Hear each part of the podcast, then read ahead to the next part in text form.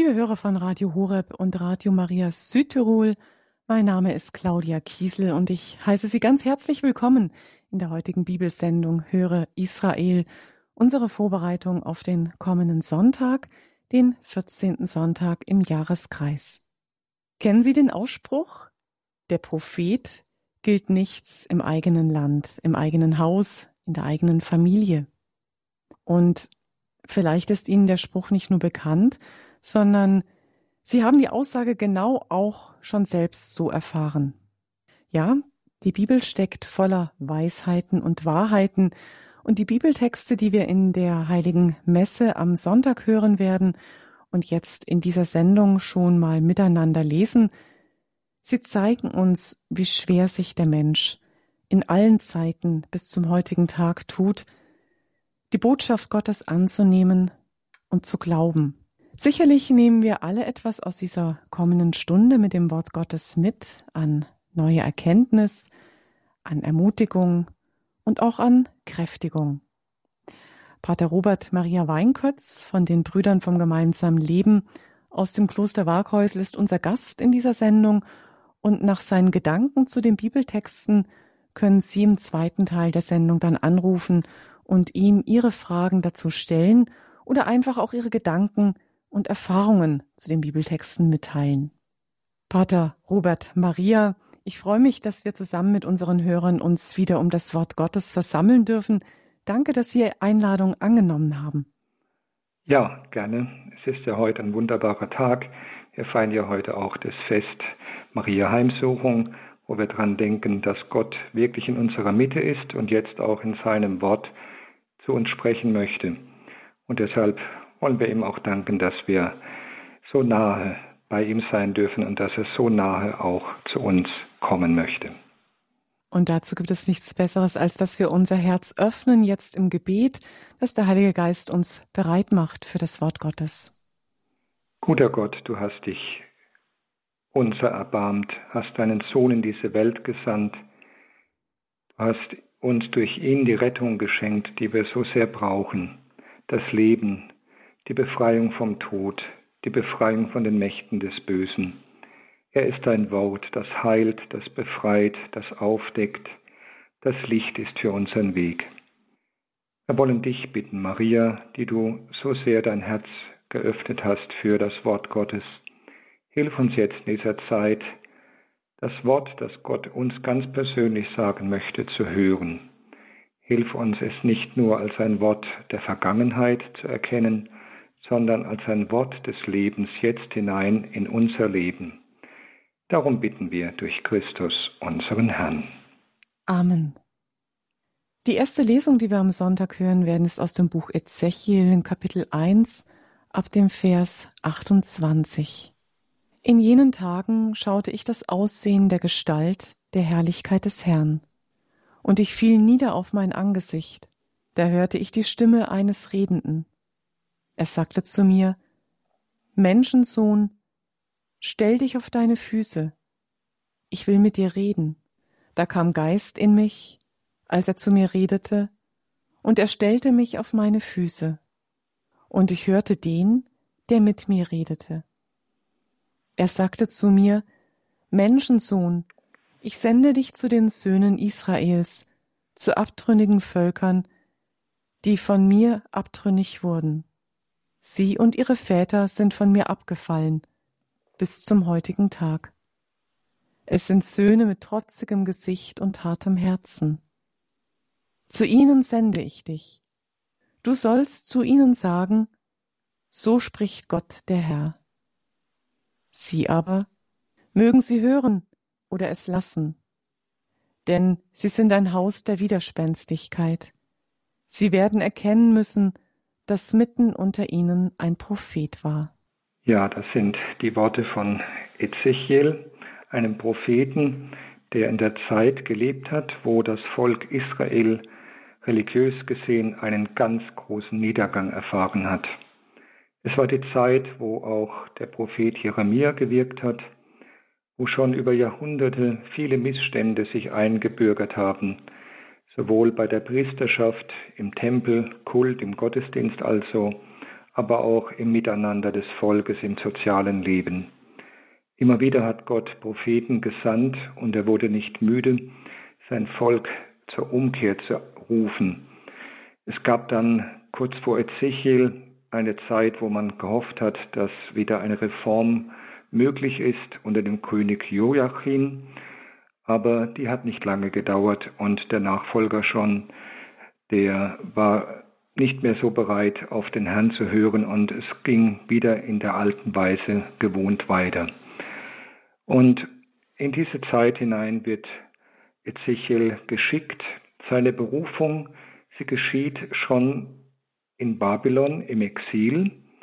Das Volk ist schon weggeführt worden. Er wurde mit König Joachim weggeführt in die Verbannung und dort in der Verbannung erfährt er in der Gegend vom Euphrat, den kennen wir vielleicht noch aus der Schulgeschichte, aus der Schule im heutigen Irak, dort erfährt er seine Berufung als Prophet. Er sieht vor dieser Berufung, vor dieser Geschichte, die wir jetzt heute gehört haben, Gott in der Herrlichkeit wie auf einem Thronwagen. Und er muss zu einem Volk reden, was dem Wort Gottes gegenüber hart geworden ist. Es hat sein Ohr verschlossen für den Anruf Gottes und das hat sich in vielfacher Weise so ausgedrückt.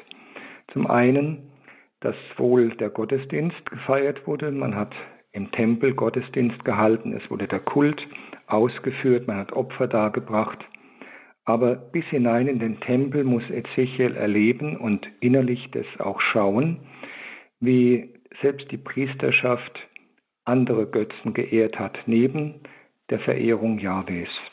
Das Herz der Priester, das Herz des Volkes war also gespalten. Und man hat immer so mitgerechnet, naja, Gott schaut zu. Hauptsache, er ist im Tempel und der Tempel ist ja auch der Ort, wo er seine Gegenwart zugesagt hat. Und man hat einfach so mit Gott gespielt. Vergessen, dass Gott seine Gegenwart und auch die Gabe des Landes an den Bund gebunden hatte, dass sein Volk ihm treu ist. Und genau das geschah in vielen Formen nicht mehr. Es war Götzenkult, Fruchtbarkeitskulte, Anbetung der Sonne, es gab soziales Unrecht, es gab moralische Missstände, Ehebruch, es gab die Schändung der Frauen, also alles, was moralisch im Miteinander möglich war, war auch im Volk Gegenwart. Und das Schlimmste war bis hinein eben in die Verantwortlichen zu den Hirten. Und das muss Ezechiel sehen und er muss es nicht nur sehen und das ist das, was bei Ezechiel so erstaunlich ist, dass er es innerlich erleben muss. Er sieht es, er schaut es nicht nur als Beobachter, sondern er erfährt es am eigenen Leib, in Bildern, in Visionen und er muss in vielen Zeichenhandlungen zu dem Volk sprechen und ihm deutlich machen, was die Konsequenz sein wird, wenn keine Umkehr geschieht. Und so ist er in der Verbannung und sieht im Geist, was in Jerusalem im Tempel sich vollzieht, wie der Zustand seines Volkes ist und er muss sprechen, aber er findet kein Gehör. Und das Problem ist eben der soziale, das soziale Unrecht, der Götzenkult, der Abfall. Man kann es eigentlich mit wenigen Worten zusammenbringen. Man hat versucht, dem lieben Gott einen gewissen Platz einzuräumen und man hat noch Gottesdienst gefeiert, aber das Herz war nicht mehr rein und ungeteilt bei ihm. Es gab genügend andere Formen, wo man ihm nicht mehr treu war und man hat gedacht, naja, Gott schaut zu, er ist ja da und hat im Grunde genommen nicht mehr mit seiner Gegenwart wirklich gerechnet, dass er wirklich der Heilige ist, der auch ein heiliges Leben und ein heiliges Volk sucht.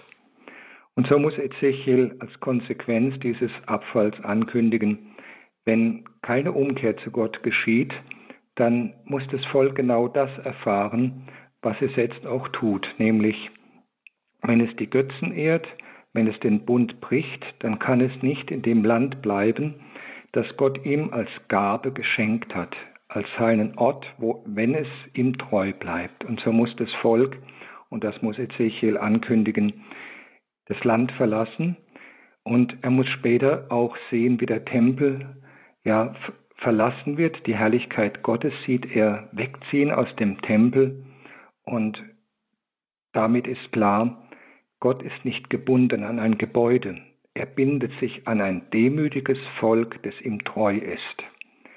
Ich denke, da gibt es viele Parallelen auch, wo wir schauen dürfen, auch in unser eigenes Leben und Umfeld.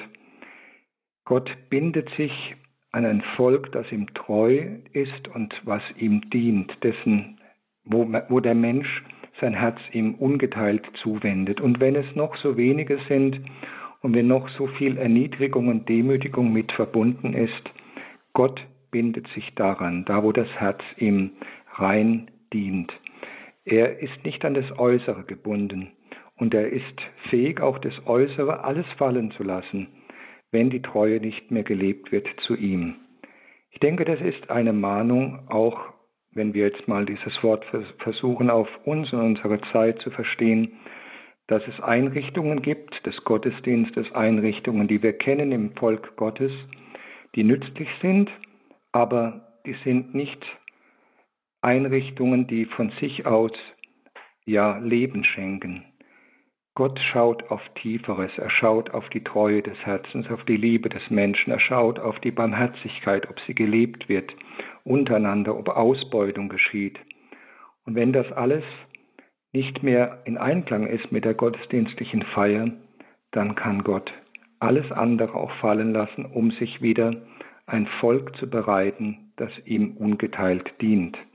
Und das ist die Erfahrung, die Israel dann machen wird. Vielleicht als kleine Anmerkung noch, es gab dann keinen Tempel mehr. Der Tempel ist wenige Jahre später zerstört worden in der zweiten Wegführung des Volkes und der wurde niedergebrannt. Und dann hat Israel die Form entwickelt, dass es das Wort Gottes gelesen hat, dass der sogenannte Synagogengottesdienst sich entwickelt hat ohne Tempelkult. Und man hat da eigentlich die Wurzeln gehabt, dass Gott und seine Gegenwart eben nicht abhängig war vom Opferkult, sondern vom hörenden Herzen. Und das war etwas, was Gott schon in dieser Zeit bereitet hat. Er geht hinein in die Niedrigkeit des Volkes, er macht den, er lässt den Niedergang zu, aber er offenbart sich dann auch ganz neu und bereitet sich ein neues Volk aus, des, aus dieser Krise heraus, mit dem er dann seinen Weg weitergeht. Und das ist sehr tröstlich und das wird auch Ezechiel dann später noch als Heilsverheißung ankündigen, dass Gott sein Volk letztlich nicht verlässt und um der Ehre seines Namens willen dann auch handelt und seinem Volk eine neue Zukunft schenken wird.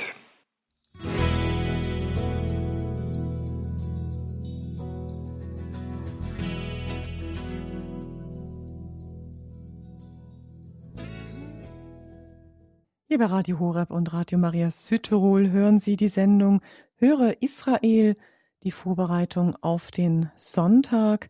Kommender Sonntag ist der 14. Sonntag im Jahreskreis und wir lesen schon mal die Bibelstellen, die wir dann auch in der Heiligen Messe am Sonntag hören werden. Die zwei Lesungstexte und den Evangeliumstext und hören die Auslegungen von unserem Sendungsgast heute, Pater Robert Maria Weinkötz aus dem Kloster Waghäusel. Nach der ersten Lesung, die aus dem Buch Ezechiel entnommen war, kommen wir jetzt zur zweiten Lesung aus dem zweiten Korintherbrief im Kapitel 12, die Verse 7 bis 10. Schwestern und Brüder, damit ich mich wegen der einzigartigen Offenbarungen nicht überhebe, wurde mir ein Stachel ins Fleisch gestoßen.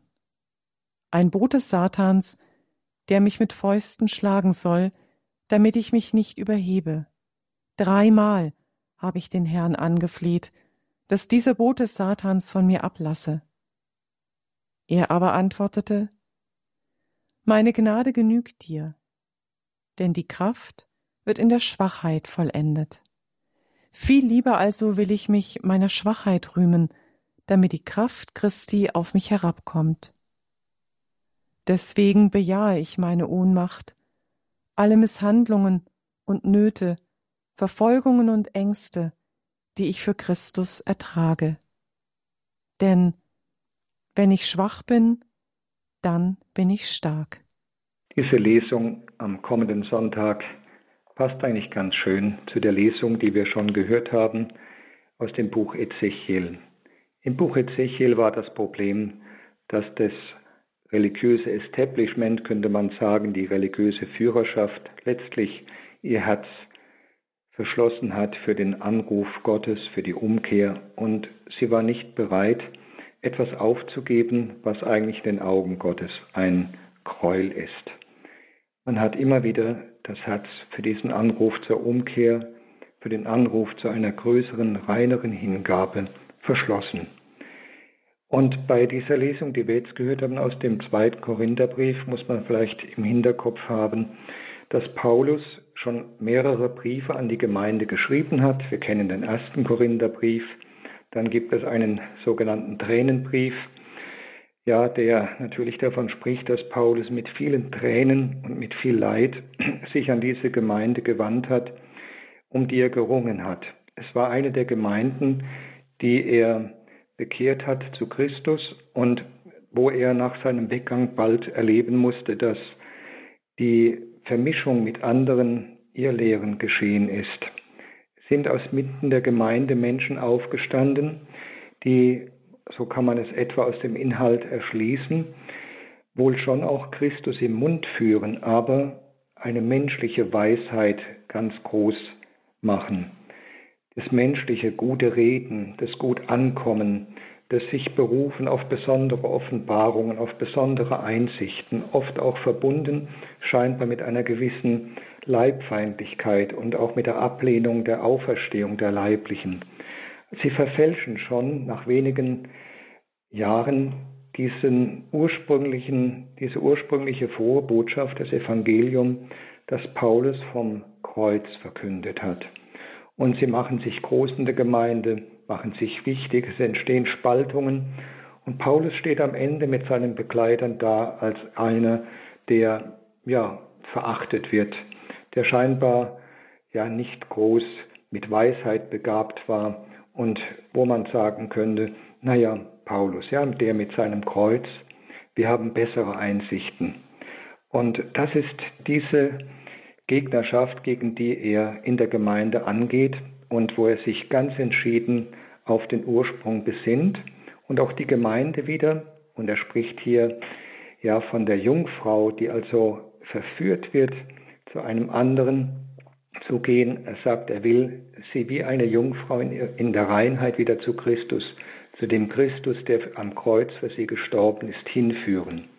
Und das ist sein Mühen.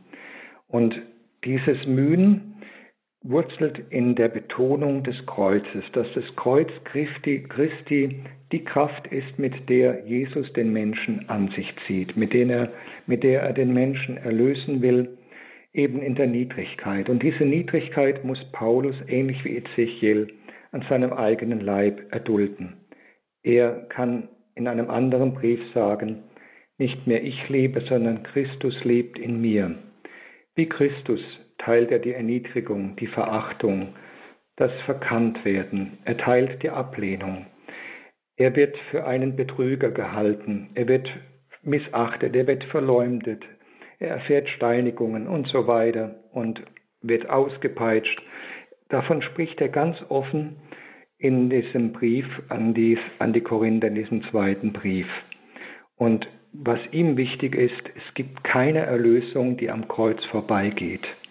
Das Kreuz ist das Zentrum, nicht weil das Leiden so toll wäre, aber weil im Kreuz und in der Erniedrigung des Kreuzes sich die Liebe Gottes bis ins Leid hinein offenbart und dass eben auch klar ist, die Rettung kommt nicht aus dem Menschen, kommt nicht aus Fleisch und Blut, sie kommt von Gott her. Und überall da, wo dieses Kreuz geschwächt wird, wo die Kraft des Kreuzes geleugnet wird, da ist schon Abfall geschehen. Da kommen dann andere Mächte, die sich groß machen, menschliche Weisheit, bessere Einsichten, heute könnte man sagen Humanwissenschaften, die das Evangelium letztlich überbieten, die dem Evangelium und der Bibel vielleicht sagen wollen, wir haben heute bessere Einsichten, das ist gar nicht mehr so wahr und nicht mehr so gültig. Da wird das wichtiger, was der Mensch selber entdeckt. Und er bläht sich auf, macht sich groß. Und das ist wohl auch eine der Formen, von der Paulus jetzt spricht, dass ihm ein Stachel im Fleisch sitzt. Man hat viel gerätselt, was er damit meint und alle möglichen Theorien entwickelt, von Krankheit, von einem körperlichen Gebrechen bis hin, dass man sagte, ja gut, vielleicht war er Epileptiker und alle möglichen Theorien gemacht. Aber mir hat ganz gut gefallen, was ich bei der Vorbereitung jetzt auch auf diese Sendung fand, dass die Bibel sich eigentlich selbst auslegt. Und es gibt eine schöne Stelle, ebenfalls aus dem Propheten Ezechiel, wo ich glaube, dass es ein Schlüssel ist zu diesem, was wir eben gehört haben. Da heißt es bei Ezechiel im 28. Kapitel beim Vers 24, wenn Gott also sich verherrlicht, dann droht dem Haus Israel kein stechender Donn und kein verletzender Stachel mehr von all seinen feindlichen Nachbarn. Dann werden sie erkennen, dass ich Gott der Herr bin.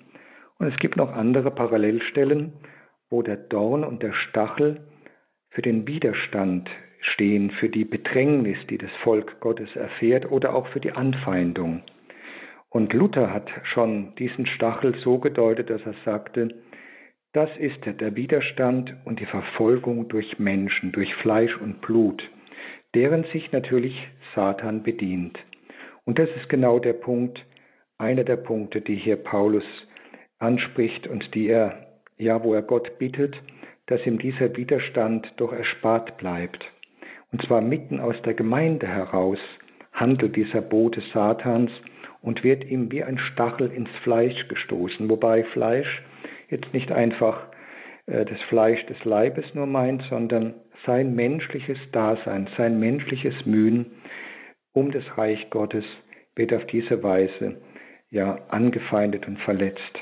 Und es gibt andere Weisen, wo er diese Bedrängnis und diesen Widerstand beschreibt, aber am Ende, und das ist das Schöne auch in der Lesung, die wir heute hören, findet er Frieden, weil Gott ihm sagt, meine Kraft wird in der menschlichen Schwachheit vollendet und offenbar. Das heißt, überall, wo das Evangelium, überall, wo das Wort Gottes verkündet wird, wird immer die Bedrängnis da sein, wird immer ein Leiden zu tragen sein. Und das kann Gott dem Apostel nicht ersparen. Es ist sogar der Ausweis für die Fruchtbarkeit, dass eben nicht der Apostel und der Bote mit seiner eigenen Weisheit und Kraft das Entscheidende ist, sondern Gott, der durch ihn handelt. Und das ist die Weise, wie Gott sich verherrlicht. Also unheimlich tröstlich und vielleicht auch gerade den Kranken, die hier unter uns vielleicht jetzt dabei sind bei der Sendung oder auch bei Menschen, die Bedrängnis erfahren, weil sie versuchen, Gott treu zu sein. Wir dürfen Gott bitten um Bewahrung, wir dürfen ihm Befreiung bitten, aber wir müssen auch damit rechnen. Die Fruchtbarkeit unseres Lebens und die Fruchtbarkeit unseres Dienstes hängt auch davon ab, wie weit wir bereit sind, dies anzunehmen und gleichsam diese Waffe, die Satan gegen Gott richtet, zu benutzen, um es in Geduld anzunehmen, so wie Christus das Kreuz getragen hat, und es Gott zu schenken. Und dann wird alles möglich sein, dann werden die Türen geöffnet. Und man darf vielleicht sagen, Paulus wäre nie so fruchtbar geworden, hätte er diese Bedrängnis und diese Kreuze nicht mit als Begleiter gehabt bis zum letzten Atemzug seines Lebens.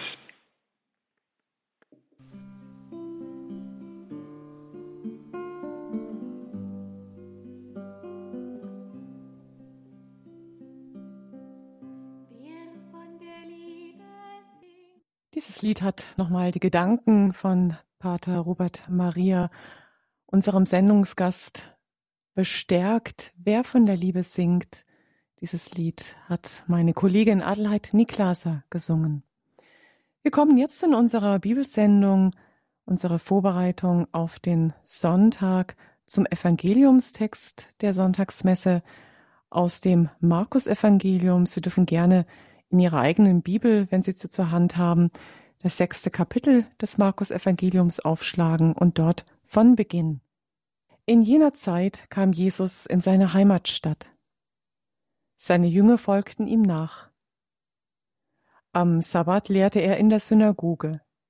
Und die vielen Menschen, die ihm zuhörten, gerieten außer sich vor Staunen und sagten, Woher hat er das alles? Was ist das für eine Weisheit, die ihm gegeben ist? Und was sind das für Machttaten, die durch ihn geschehen? Ist das nicht der Zimmermann, der Sohn der Maria und der Bruder von Jakobus, Joses, Judas und Simon? Leben nicht seine Schwestern hier unter uns? und sie nahmen Anstoß an ihm.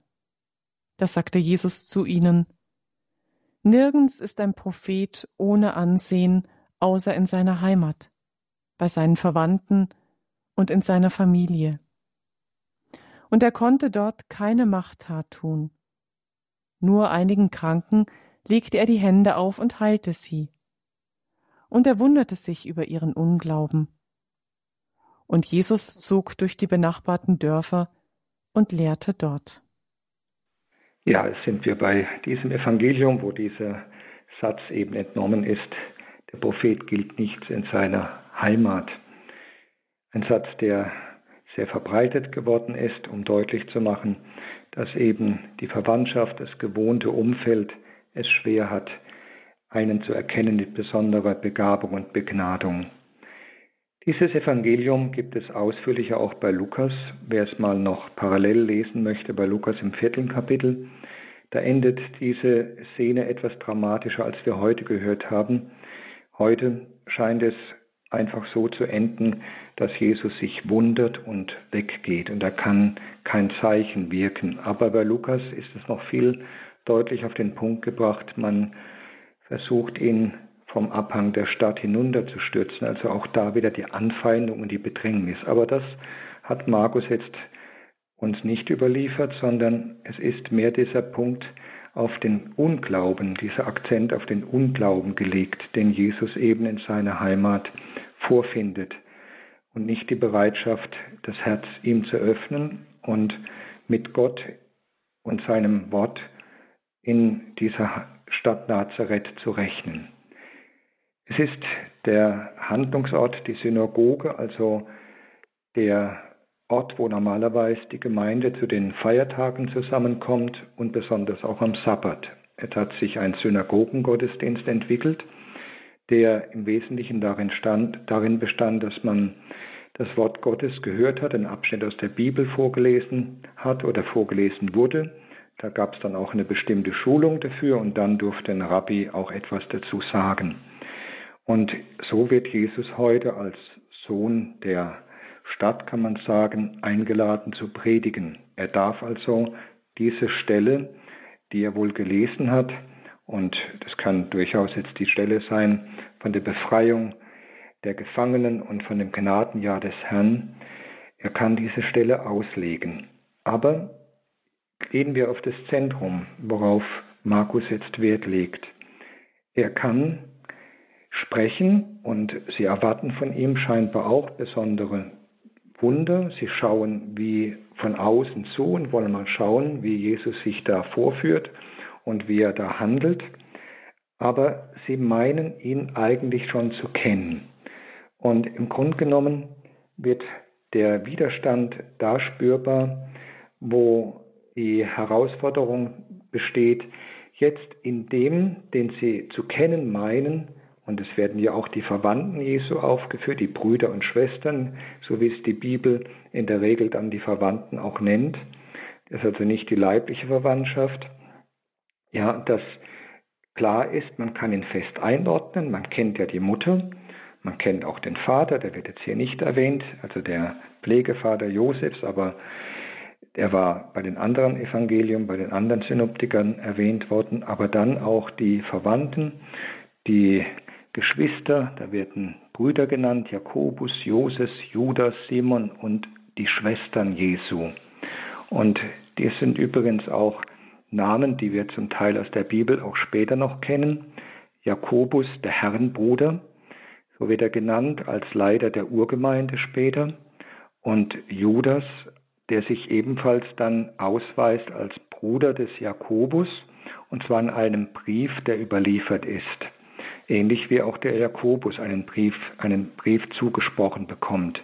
Also es sind durchaus Gestalten, die in der frühen Gemeinde Rang und Namen haben und wo man spüren kann, sie haben letztlich Glauben an Christus gefunden. Aber mitten eben in dieser gewohnten Umgebung, in diesem Nazareth, in diesem kleinen Ort, da kann Jesus mit der Botschaft vom Reich Gottes nicht landen. Und sie nehmen Anstoß, und da steckt im Urtext das Wort drin, Skandalon, Skandalizo, also sie nehmen Ärgernis, es ist ein Skandal. Worin besteht der Skandal?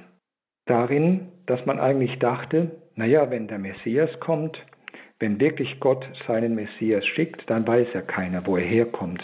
Seine Herkunft ist ja nicht so ganz klar, aber von dem wissen wir doch, dass er aus Nazareth kommt. Man meint, alles zu kennen. Man hat ein gewisses Schema, wie Gott handelt, wie er eingreift, wie er sich seinem Volk offenbart, und in dieses Schema passt Jesus nicht hinein. Das Ärgernis ist, dass er also die gewohnten Denkmuster, so wie der Mensch sich vorstellt, wie Gott ihn ansprechen müsste, dass Gott diese Denkmuster nicht beachtet. Plötzlich, und da fällt mir ein Wort ein von dem verstorbenen Bischof Hemmele, merkt man, Gott kommt nicht durch die Vordertür, durch das Haupttor, wo man dachte, da muss er kommen, so muss er kommen, so muss er sich offenbaren. Nein, er kommt durch die Hintertür. Und das ist genau das, was hier, glaube ich, geschieht das Nicht-Gewohnte. Der Anstoß geschieht, dass Gott anders kommt, als der Mensch sich das vorstellt. Und dass er so ganz gewöhnlich daherkommt, als Sohn des Zimmermanns.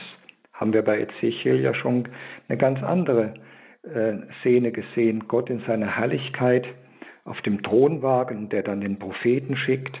Ja, und jetzt soll Gott in diesem Jesus von Nazareth zu seinem Volk als Messias, als besonderer Bote kommen, in der Niedrigkeit eines Zimmermanns, in der Niedrigkeit eines Menschen aus einem wirklich kleinen, unbedeutenden Dorf in Galiläa, das ist der Anstoß.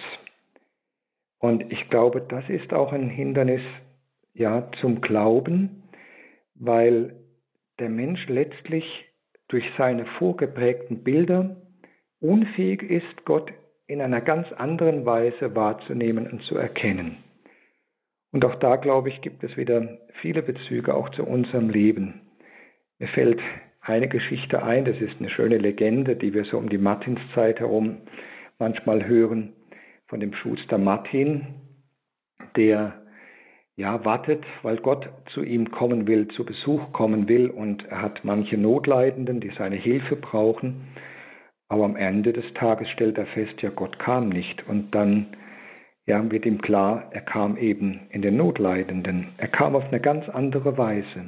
Und so ist es oft auch, denke ich, für uns eine Gefahr, wenn wir meinen, wir wissen alles schon von Gott. Wir wissen, wie er handeln muss. Wir wissen, was er zu tun hat. Dann kann die Verhärtung und der Unglaube darin bestehen, ja, Gott kann doch nicht jetzt durch dieses Ereignis zu mir sprechen. Er kann doch nicht durch diesen Menschen zu mir sprechen, der mir vielleicht gar nicht sympathisch ist. Er kann doch mir nicht etwas sagen wollen durch in einer Weise, ja, die mir gar nicht genehm ist, wo ich jetzt vielleicht mit etwas ganz anderem rechnen würde. Ich warte auf eine besondere Botschaft, dass er mich im Gebet anspricht, dass ich eine besondere Erfahrung mache. Ja, und Gott spricht im Alltag. Und diese Stimme Gottes im Alltag zu entdecken, seine Gegenwart im ganz gewöhnlichen wahrzunehmen und die zu hören, das ist die Kunst. Und der Unglaube wird vorbereitet durch das, was der Mensch im Herzen vorgefasst hat, wie Gott handeln muss und wie er ja sich in das Schema seiner Möglichkeiten, der menschlichen Möglichkeiten ihm hineingeben muss.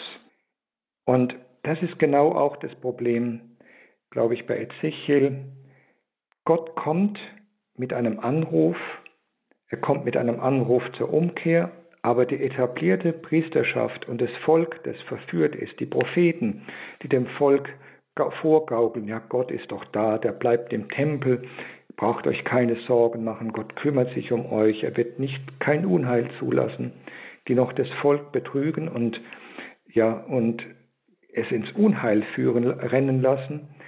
Genau das ist der Punkt. Sie wollen nicht ihre gewohnten Wege verlassen. Sie wollen nicht auch die sündigen Wege verlassen. Sie wollen nicht ihre Macht, ihren Einfluss verlieren auf das Volk. Sie wollen letztlich sich absichern gegen Gott. Und das ist auch der Punkt, glaube ich, im Evangelium, diese Absicherung. Jetzt kommt Gott so nahe. Er kommt nicht und vertreibt die Römer. Er kommt nicht und offenbart sich irgendwie ganz groß, dass man das überall sieht und dann sagen kann, jetzt können wir unsere Knie beugen vor dem Gott. Nein, der Gott, Gott kommt einem so nahe auf die Pelle, würde ich mal gerne sagen, dass man sich gar nicht mehr, da kann man sich nur noch entziehen, weil es, ihm zu, weil es einem zu nahe ist. Man sehnt sich nach seiner Nähe, man will, dass er eingreift, aber die Art und Weise, wie er kommt, dass er jetzt durch diesen Mann, den man im Dorf hat und den man zu kennen weiß, spricht und kommen will und reden will und durch ihn ausgerechnet Wunder wirkt, das kann man nicht zulassen. Und das ist der Punkt, glaube ich, der anstößig wird und wo der Mensch sich letztlich entzieht. Gott kommt ihm zu nahe. Er kommt ihm zu nahe und er bräuchte eigentlich nur die Demut, und letztlich auch die Bereitschaft, sich zu beugen vor dem Gott, der so nahe zu ihm sprechen will und der sich so auf eine menschliche Weise ja ihm nähern will und zu ihm kommen will. Und da ist oft auch das Problem ja der menschlichen, des menschlichen Stolzes da und all das, was man letztlich zwar gerne hören will, weil will die Rettung, man will Gott begegnen, aber bitte nicht so. Da könnte man noch viel drüber nachdenken. Ich denke auch an manches, was so auch in der jüngeren Kirchengeschichte geschieht, wo Gott sich zeigt, offenbart. Es gibt bestimmte Orte, wo er sich besonders auch zeigt, wo ja auch besondere Phänomene vielleicht auftauchen, wo man merkt, Gott handelt. Er wirkt in seinem Geist, aber es passt nicht in das Schema.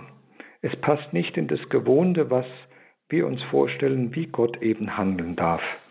Und wenn es dann vielleicht Dinge sind, dass plötzlich tatsächlich Kranke geheilt werden, dass plötzlich wirklich Geistesgaben aufbrechen in Gemeinden und Dinge passieren, die man nicht mehr gewohnt ist, dann verunsichert es und dann wird einfach am Ende klar, ja, nein, das darf nicht sein, das kann nicht sein und dann hat der Mensch oft nur eine Möglichkeit, entweder er stellt sich oder er entzieht sich und bekämpft und drückt nieder, was der Geist eigentlich geschenkt hat.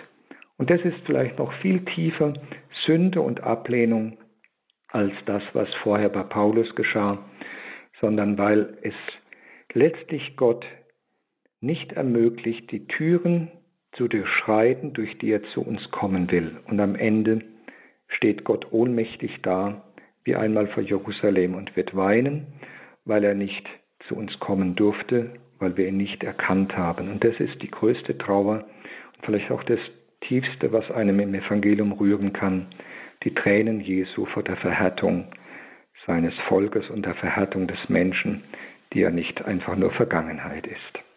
Danke Ihnen, Pater Robert Maria, für die Ausführung, für die Auslegung der Bibeltexte. Jetzt sind Sie dran, liebe Hörerinnen und Hörer, diese Zeit, die kommenden Minuten sind Ihre. Sie können Ihre Fragen gerne jetzt noch stellen, vielleicht aber auch Ihre Anmerkungen, Ihre Bekräftigungen oder vielleicht sind Sie auch mit einigen nicht einverstanden, was Sie gehört haben.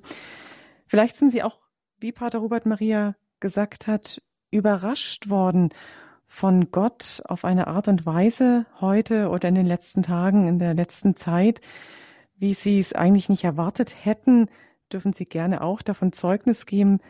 Melden Sie sich jetzt gerne. Machen Sie mit, sprechen Sie mit. Hier in unserer Bibelsendung Höre Israel geht's gleich weiter nach ein paar Takten Musik und ich freue mich, wenn Sie sich hier melden und anrufen.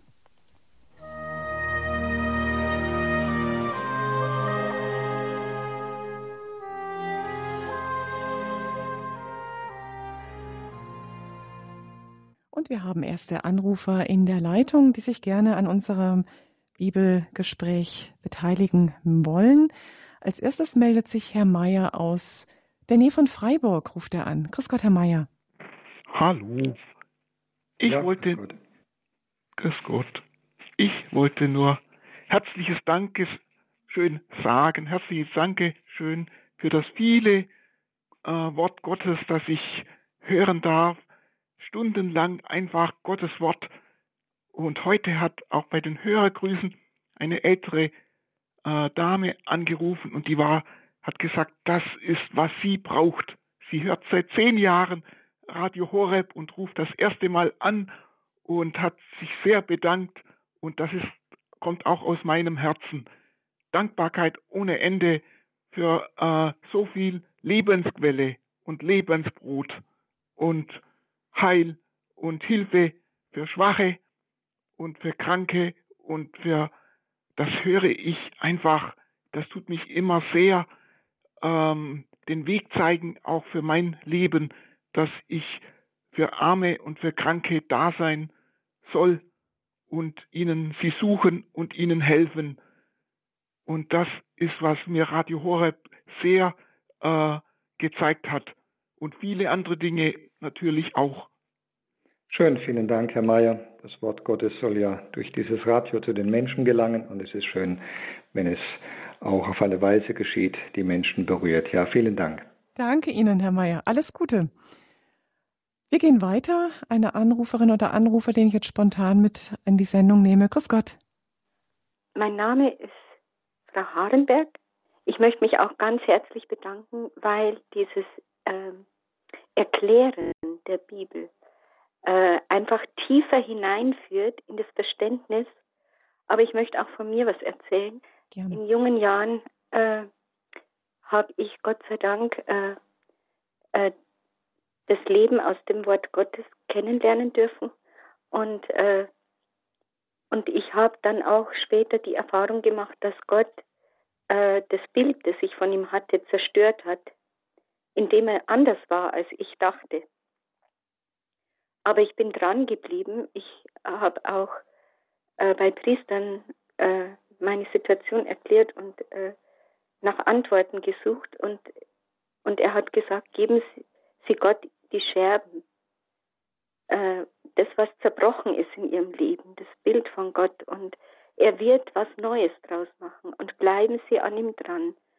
Und auch diese Erfahrung mit dem Kreuz, es ist wirklich so, ich habe in meinem ganzen Berufsleben und äh, ich habe äh, schmer in schmerzlichen Situationen mir immer gedacht, ähm, wenn mich jemand verletzt hat, diese Person muss endlich jemanden finden, der für sie betet.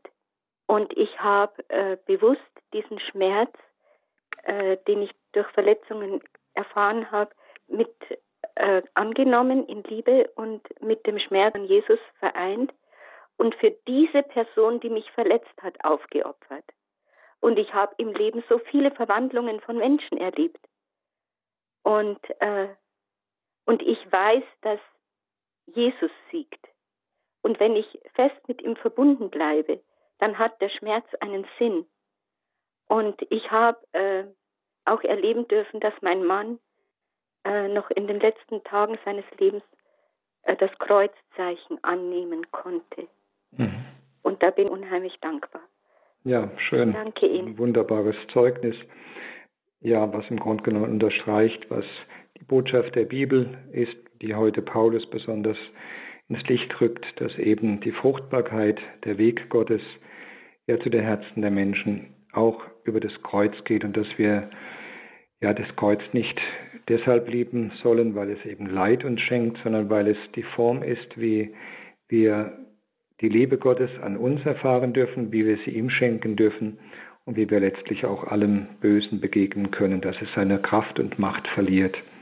Und das ist etwas, ja, wo Sie jetzt ganz praktisch schon so erfahren durften. Herzlichen Dank. Ich danke auch. Auf Wiederhören. Danke Ihnen. Auf Wiederhören. Pater Robert Maria, so wie die Hörerin gerade auch gesagt hat, ähm, jetzt meine Nachfrage. Dieses Bild, das wir uns von Gott machen, ist das selbstverständlich, dass es so im Laufe unseres Lebens immer wieder neu gereinigt wird und uns immer wieder Gott neu überrascht? Oder ist das manchmal auch überhaupt nicht der Fall? Ja, also wir dürfen darum bitten, dass wir das Bild von Gott, wenn es nicht dem entspricht, ja, was das Original ist, dass Gott es immer wieder reinigt und ja, dass es erneuert. Und ich denke, das ist schon wichtig. Ähm, es gibt Bilder, die zerstören, die unterschiedliche Quellen haben, oft in der Erziehung, oft aber auch in Lebenserfahrungen, die bis hinein in die Kindheit reichen. Und die will Gott schon auch im Laufe der Jahre korrigieren. Und es gibt auch Bilder, die vielleicht von seiner Seite korrigiert werden müssen, weil wir uns ja vielleicht äh, einem Anruf Gottes entziehen und letztlich äh, ja nicht mehr wahrnehmen, wer er wirklich ist, wo wir uns einen Götzen aufbauen. Das kann negativ sein, dass wir uns ja, dass wir erleben müssen, da ist ein Götze an die Stelle des wirklich liebenden Gottes getreten, der mich ständig straft, der mich ständig beobachtet. Oder das Gegenteil, wir lullen uns ein und sagen, ja Gott schaut zu allem zu, wir stellen uns nicht mehr wirklich dem Wort und seinem Anruf und da bauen wir ein Bild auf, das uns letztlich Gott fernhält und das muss auch mal zerstört werden, beides. Und ich kenne sowas auch von meinem Lebensweg, wo ich sage, ich bin froh, dass er manche Bilder auch korrigiert und zerstört hat und die waren früher ganz anders, als sie heute sind. Das ist auch ein schmerzlicher, aber wichtiger Weg, den Gott manchmal mit uns gehen will, damit wir eben nicht Götzenbilder am Ende verehren, also Götze in der Weise, dass wir da ein Bild aufrechterhalten, was letztlich nicht mehr Gott selber ist. Mhm. Also im Grunde genommen können wir dann dankbar sein, wenn Gott auch so in unser Leben eingreift, dass diese Verwandlung stattfinden kann, auch wenn sie manchmal wahrscheinlich auch schmerzhaft ja, ich denke schon.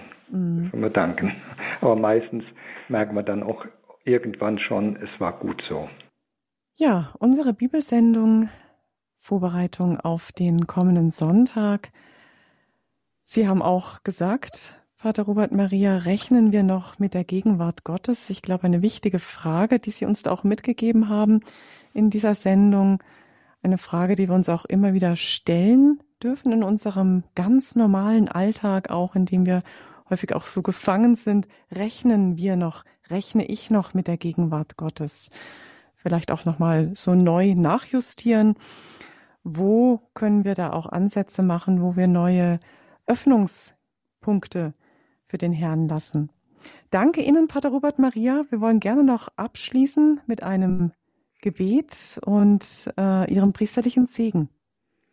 Ja, Lieber Gott, du hast jetzt diese Zeit begleitet, wo wir versucht haben, auf das Wort zu hören, das du uns schenkst. Lass alles ankommen und aufgehen in unserem Herzen und Leben, was dir wichtig war für uns. Lass es uns erkennen und lass uns daraus jetzt auch wieder neue Lebenskraft empfangen. Und alles, was jetzt nicht wichtig war für uns, was vielleicht auch uns irritiert haben mag, lass es nicht weiter wirken. Lass dein Wort ein Wort des Lebens sein und Licht auf unseren Wegen.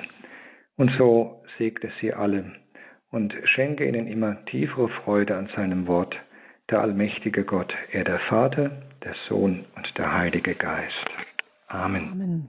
Herzlichen Dank Ihnen allen fürs mit dabei sein. Ich wünsche Ihnen Gottes Segen und Erfahrungen mit dem lebendigen Gott, auch durch das Wort Gottes. Alles Gute. Behüt sie Gott, sagt Ihnen Ihre Claudia Kiesel.